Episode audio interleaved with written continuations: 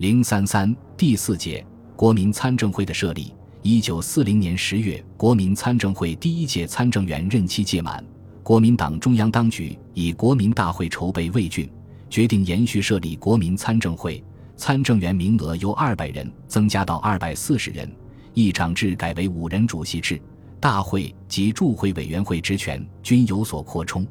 一九四一年三月一日至十日。国民参政会二届一次大会在重庆召集，除了开会式和休会式之外，开预备会议一次，正式会议十次。预备会议上以无记名投票方式选出了蒋介石、张伯苓、左舜生、张君迈、吴贻芳等五人为第二届参政会主席团。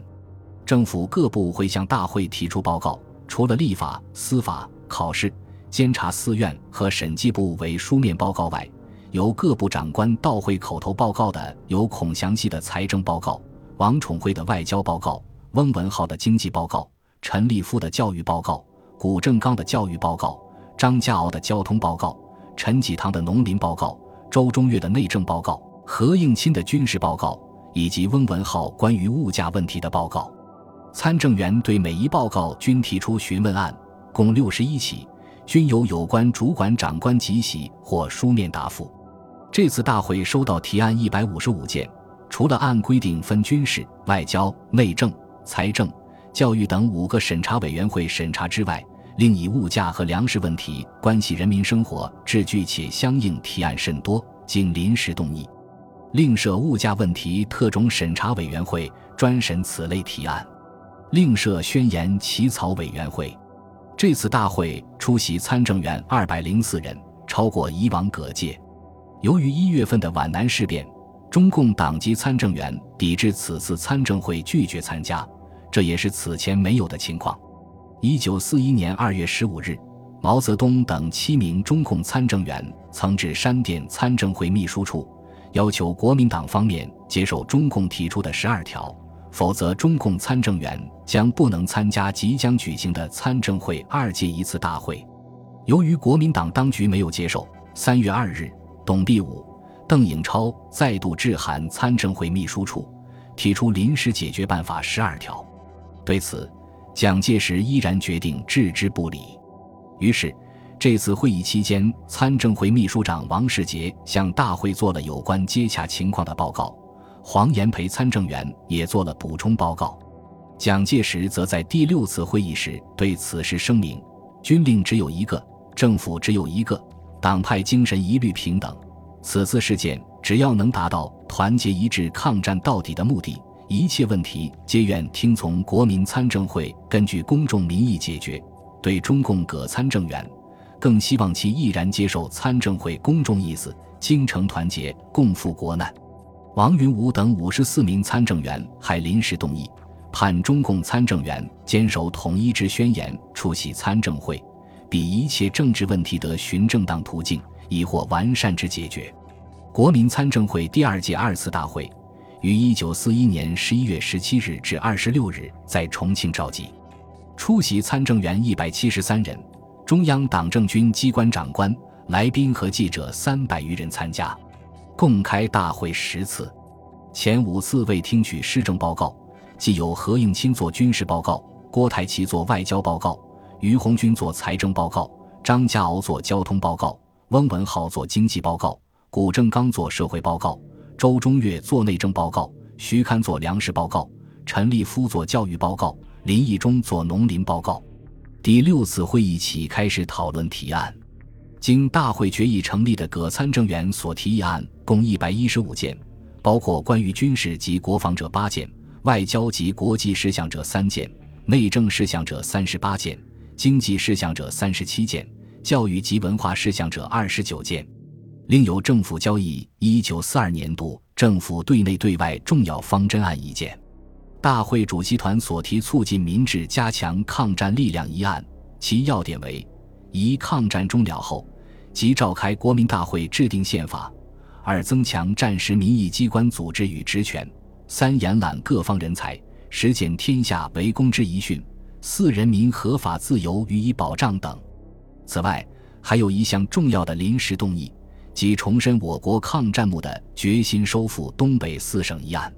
这两项议案受到与会参政员高度重视，获得一致通过。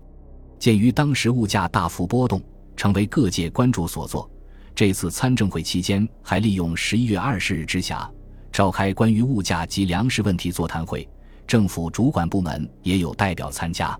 总之，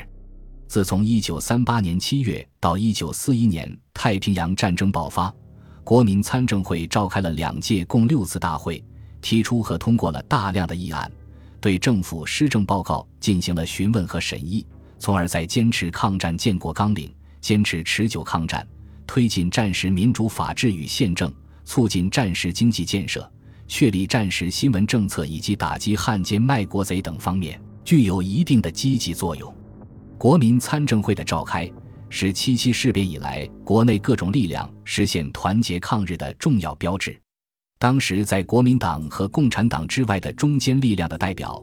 对国民参政会有较高的评价，指出参政会集合全国各方人士。尤其是集合各党派人士于一堂，确实可以表现全国共赴国难的团结精神。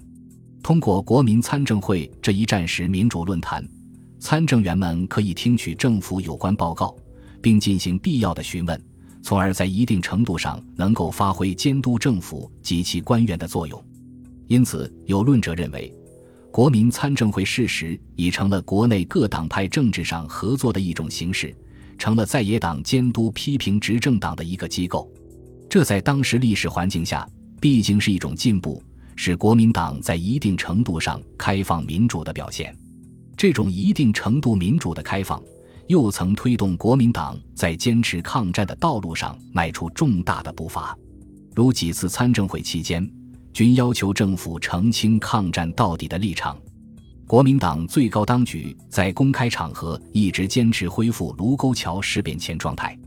但到了太平洋战争爆发前的二届二次大会上，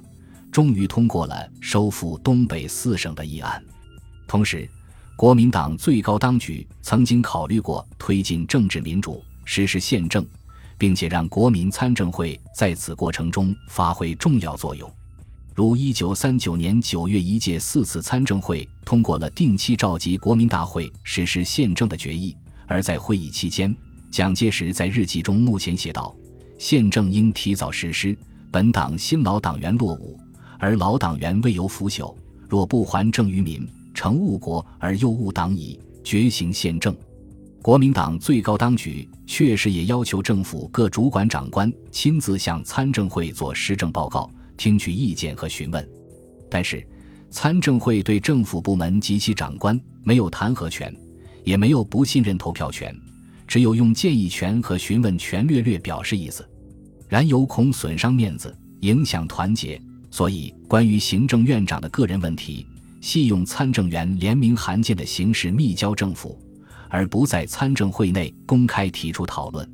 如一九三九年九月参政会一届四次大会期间至于休会期间，参政员对行政院长孔祥熙多有批评。作为大会主席的蒋介石却视之无理攻击，政客官僚之无心肝。国难至此，尚以私利私见为重，可叹。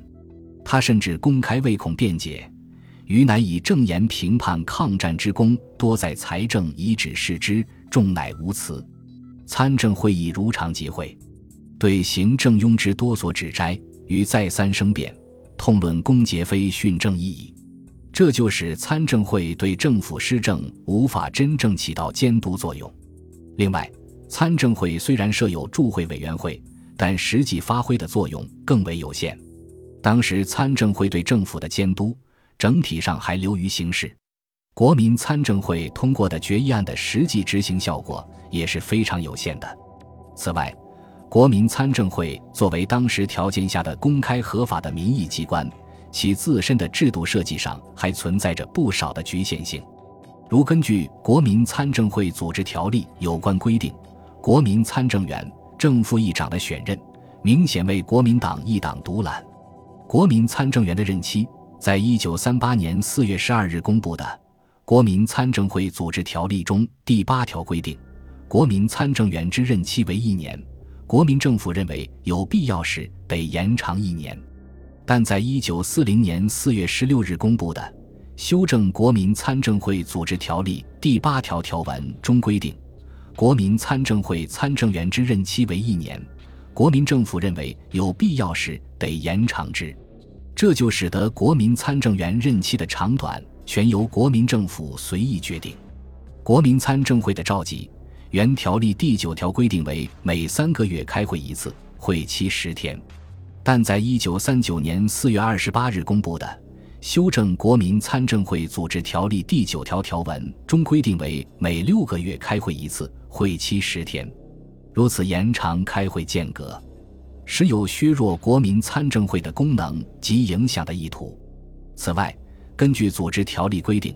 国民参政会只有在出席会议参政员人数达到其总额二分之一以上时，才得开议。但在国民参政员人员构成上，国民党籍参政员实占半数以上，因此国民参政会的开议权实为国民党当局所把握。本集播放完毕，感谢您的收听，喜欢请订阅加关注，主页有更多精彩内容。